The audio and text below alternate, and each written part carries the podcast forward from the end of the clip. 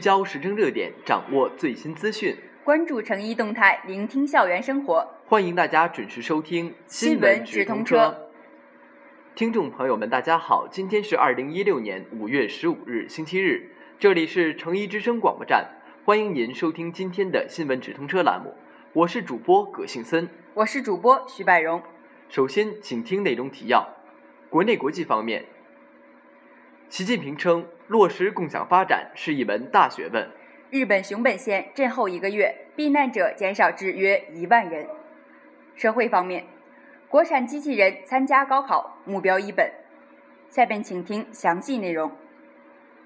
习近平称，落实共享发展是一门大学问。据报道，习近平在省部级主要领导干部学习贯彻十八届五中全会精神专题研讨班上指出。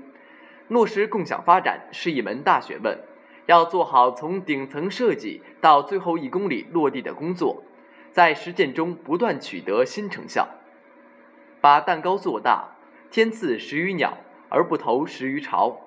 共建是共享的前提，要共享蛋糕就必须先共建蛋糕。让十三亿人共做蛋糕，做好蛋糕可不容易，大有学问。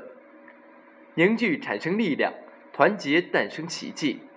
习近平指出，要充分调动人民群众的积极性、主动性、创造性，举全民之力推进中国特色社会主义事业，不断把蛋糕做大。习近平强调，我们的责任就是要团结带领全党全国各族人民，继续解放思想，坚持改革开放，不断解放和发展社会生产力。努力解决群众的生活生产困难，坚定不移走共同富裕的道路。对于我们这个拥有十三亿人的最大发展中国家来说，蛋糕做好了，分蛋糕往往更有学问。如何将做好的蛋糕公平合理地分配给每个社会成员，是我们必须解决好的大问题。我们的共建是全民的共建，也是全面的共建。我们的共享是全民的共享，也是全面的共享，共建共享都是大学问。日本熊本县震后一个月，避难者减少至约一万人。据报道，五月十四日，日本熊本地震迎来震后一个月，一度约达二十万人的熊本和大分两县避难者目前减少至约一万人。在灾区位于繁华地段的百货店当天重启部分营业，临时安置房建设也正式启动，迈出了恢复原有生活的一步。熊本一系列地震造成四十九人死亡。十四日上午，在熊本市政府灾害对策总部会议开始前，政府职员进行默哀。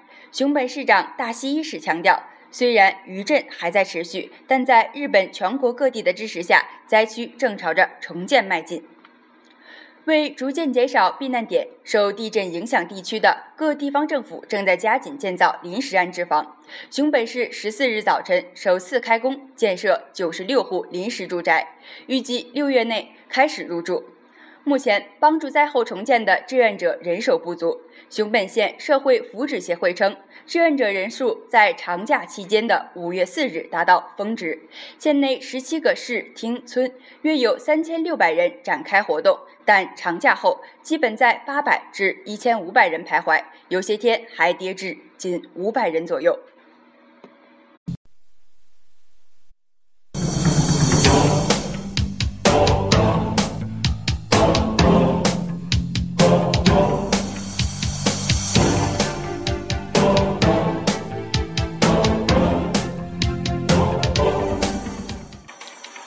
聚焦社会新闻，关注本台评论。老师、同学们，大家好，欢迎收听我们的节目。来看第一条消息：国产机器人参加高考，目标一本。二零一七年的文科高考生即将迎来一位特殊的竞争对手——高考机器人。那这款机器人呢，包括三个独立的人工智能程序，分别应考数学、语文和文综。研发团队立下目标，将在全封闭的环境中。有监考老师和公证员的情况下，让他和全国文科高考生的同时考试、同时交卷，并力争考上一本。嗯，那据悉呢，高考机器人已被列入了国家科技部的“八六三”计划的首要任务。让人惊喜的是呀，主攻科学、数学科目的研发团队中呢，组长单位由成都本土的一家人工智能开发公司担任。该款成都制造的高考机器人还将亮相国家的科技部、发改委、财政部、军委装备发展部联合举办的科技创新成就展。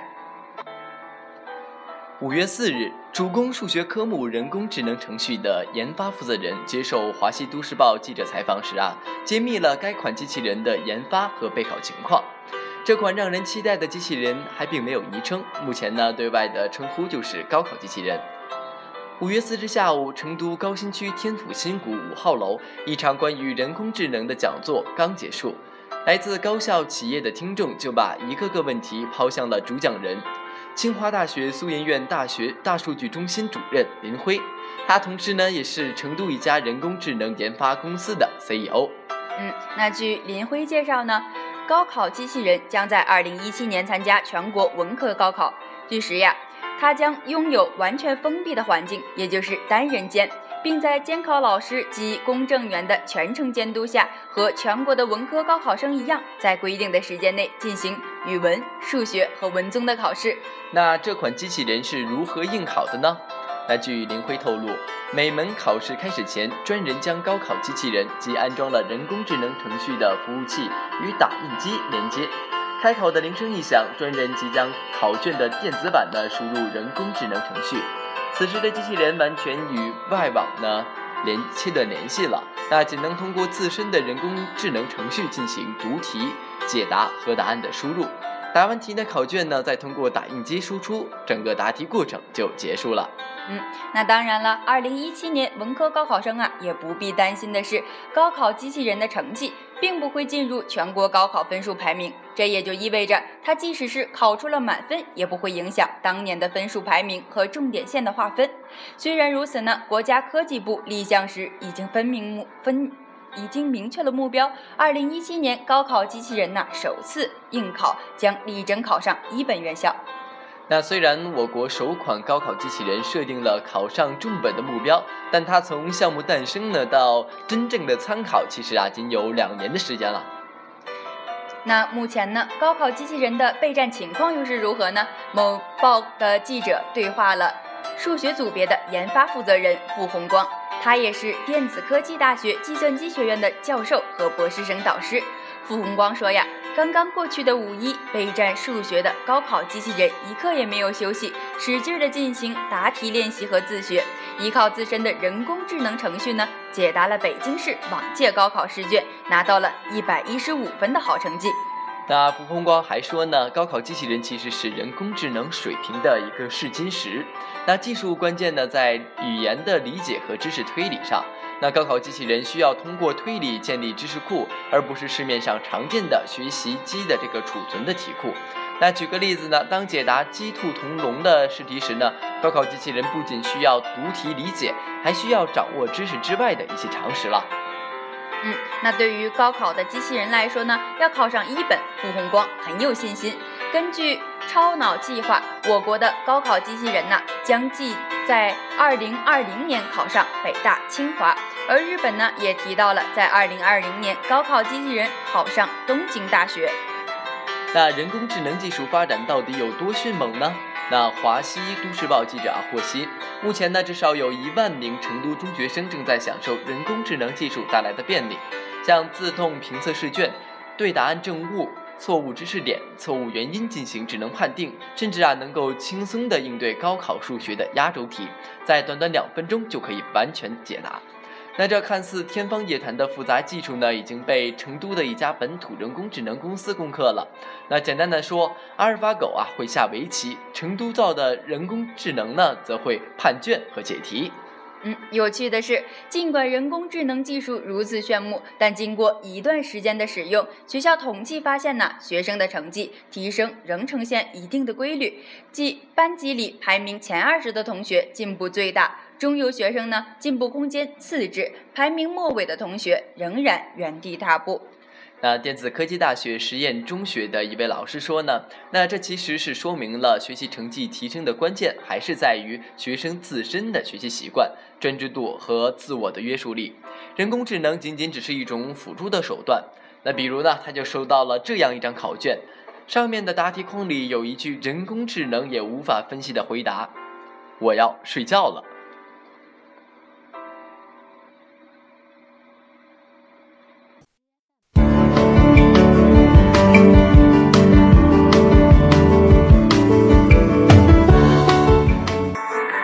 今天的节目就是这样，欢迎您继续收听诚意之声广播站的其他栏目。